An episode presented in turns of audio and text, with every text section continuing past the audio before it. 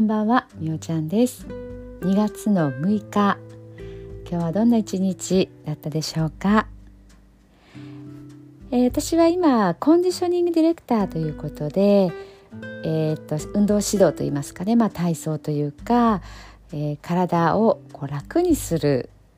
体づくりっていうところをねあのやってるんですけれどもフィットネスインストラクターとしてエアロビクスのレッスンも、えー、行っています。で私のそのエアロビクスの話をちょっとここでしたいなと思うんですけども、えー、と学生の時ですね高校生の時にテレビでエアロビクスをやってる映像を見たんですよね海外のアメリカの方ですかねあのレオタード着て音楽に合わせてこう綺麗なお姉さんたちが踊ってるっていうのを見てすごく憧れたんですよね。なんかかっこよかった。もうかっこよかったし楽しそうだったし。で私自身はあの、まあ、ダンスとかはね、えーと、その時はまだ習ってなかった。ダンスもまだね岡山でもそ,、えーとそんなにメジャーではなかったんですよね。そんな時代なんですけど応援合戦っていう体育祭の時にねやる振り付けを考えて踊るっっていうのは、えーと、中学校の時にすごくそれが好きな先生がいてで結構そこで私はすごく楽しくてで高校が、えーと、新新なんて言ったらいいのかな1期生なんですよね。だからこう行事とかがまるまる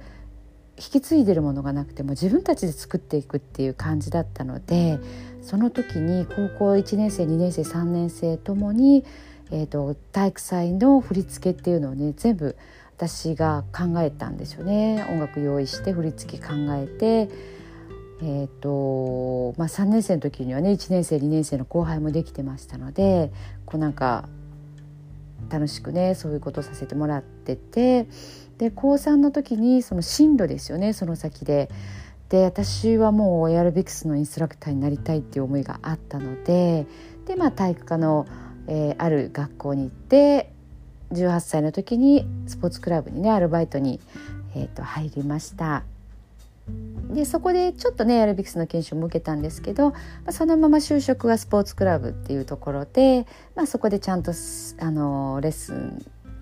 ができるように育ててもらって、まあ、そこからねエアロビクスのインストラクターとして、えーと、やるようになったんですよね。でまあ、社員だったので、まあ、エアロビクスだけではなくてもうスタジオでできるプログラムありとあらゆるものをねあのやりました。今でいうフィ,、えー、ヒットですよねみたいなのや、まあ、ハード系なのやちょっとこうカンフーというかうんとそういう系の動きだったりえーとまあ、ストレッチとかですね、まあ、筋トレと兼ねてやったりステップリボックっていうあの台をね登ったり降りたりしながらするようなプログラムですよねもうそういったこともあのやってたんですよね。でえーと、10年ぐらい社員でいた後に、まあ、出産なんかもあってそこからフリーのねあのまずはエアロビクスのインストラクターとして、えーとまあ、ちょっとずつですね復帰をしてで、まあ、2人子供を産んだのでまあ、一回ちょっとまた休憩しててまたエアロビクスで復帰をするっていう感じででえ、ー、と帰した時に2人目の後がものすごく体調がねもう悪かったんですよね。もう体力ももう本当に落ちてしまってつわりが結構ねもうはあの激しかったので生まれる前までつわりがあったりしてでもう体力がなくなったところでさらに2人の育児ってなってねもう本当に風邪ひいたらちょっとの風邪も1ヶ月以上治らないとかね本当にそういう免疫力も落ちてもう筋力とか持久力とかこうなとにかく体がもう別人みたいになっちゃったんですよね。でまあコンディショニングインストラクターということであの調子を整えるっていうそれに私が出会ったのでいやもうこれは素晴らしいと思ってこれをあのお母さん方に広めたいなとかいろんな人に知ってもらいたいなと思ってそこでコンディショニングっていうところにもう今度はあのスイッチしてちょっとずつこうお仕事のねあの場所を増やさせていただいてやってました。でその時はねエアロビクスはちょっとしばらくやってなかったんですよね。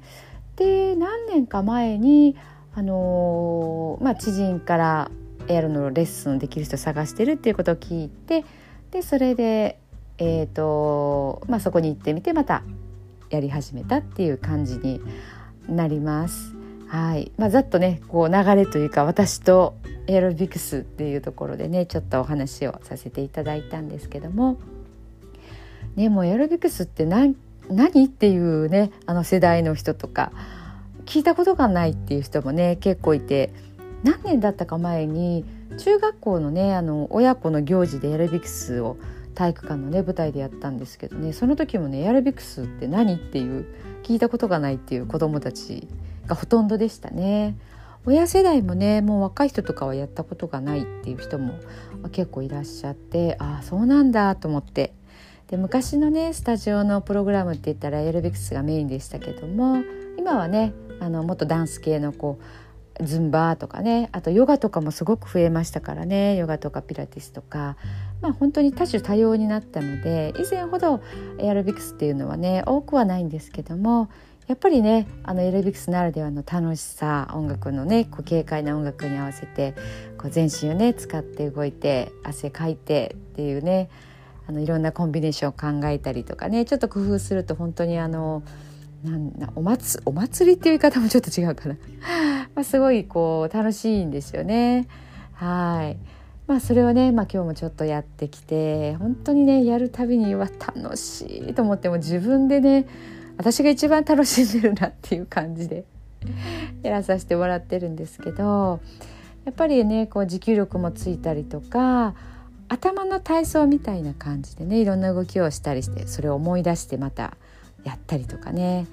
A の動きをやって B の動きをやって C の動きやって D の動きやって最後つなげてやってっていう風にすると A って何だっけみたいなねそんなこともあったり。まあ、そんなことをねあの今日ちょっとやってきたんですけどもあの一人で運動してねなかなか続かないっていう方多いんですけど、まあ、ジムとかでもね今今結構会話しちゃいけないとかねそんなのがあったりするんですがエアロビクスとかね割とこうスタジオの中で一体感がでになれたりするんですよね。なのであのスタジオプログラムとかにもこう一人でジムでマシンもくもくするの向いてないわって言われる方あのお友達がいないし一人で行っても寂しいわって言われる方はねちょっとねこうあのスタジオプログラムっていうのに参加してみてそこでねあの多分なんとなくねこうふっとこうなんでしょうまあ会話したりとかねいつも行ってる人とこうちょっと顔見知りになったりっていうこともあるかもしれないのであの特にね今運動不足感じられてる方ねぜひぜひちょっとそういったものにもねあの挑戦していただけたらいいんじゃないかなというふうに思います。気分転換がすっごくできるのでねもうハマる人には本当にハマると思いますからぜひぜひやってみてください。はい。あもう8分以上経ってますね。ちょっと語ってしまいました。もう大好きなことはもうやっぱり熱がね入るとねもう本当に喋りだしたらもっともっとねいろいろその良さとか効果とかもねあるんですけどもこの辺で寝る前の祝詞に移りたいと思います。はい。では聞いてください。今日あなたはあなたを生き切った。ポジティブなあなたを表現したならポジティブなあなたを生き切った。ということ。ネガティブなあなたを表現したならネガティブなあなたを生き切ったということ。今日あなたはあなたを生き切った。明日からのあなたの人生は寝る前のあなたの素晴らしいイメージから想像される。あなたが本当に生きたかった人生は今この瞬間の眠りから始まる。あなたには無限の可能性がある。あなたには無限の才能がある。あなたはまだまだこんなものではない。あなたには目覚めることを待っている遺伝子がたくさんある。もし今日あなたの現実において自分はダメだと思うような出来事が起こったとしても嘆く必要はない。それはあなたがダメなのではなくあなたに素晴らしい部分が見えていなかったというだけだから。もし今日あなたの現実において自分は才能がないと思うような出来事が起こったとしても嘆く必要はない。それは才能がないのではなくまだ才能が開花していないだけなのだから。今日悔やむ必要はない。今日起こったことは起こる予定だっただけのことだから。もし今日あなたの一日が素晴らしい一日だったなら明日はさらに素晴らしい一日になる。もし今日あなたの一日が誇らしい一日だったなら明日はさらに誇らしい自分に気づく一日になる。あなたはまだまだこんなものではない。明日のあなたはこんなものではない。あなたにはまだまだ可能性がある。あなたには目覚めることを待っている遺伝子がたくさんある。遺伝子のスイッチを入れれば入れるほどあなたは自分の可能性に目覚め才能に目覚めてゆく。素晴らしいあなたをイメージしよう。眠っている間にそのイメージが記憶となりその記憶が明日のあなたの現実を作ってゆく。あなたの遺伝子を目覚めさせるのはあなたがあなたを信じる力。あなたは素晴らしい。あなたには価値がある。明日は明るい。たくさんの希望がある。あなたの一呼吸一呼吸があなたを癒しあなたは黄金の光に包まれ。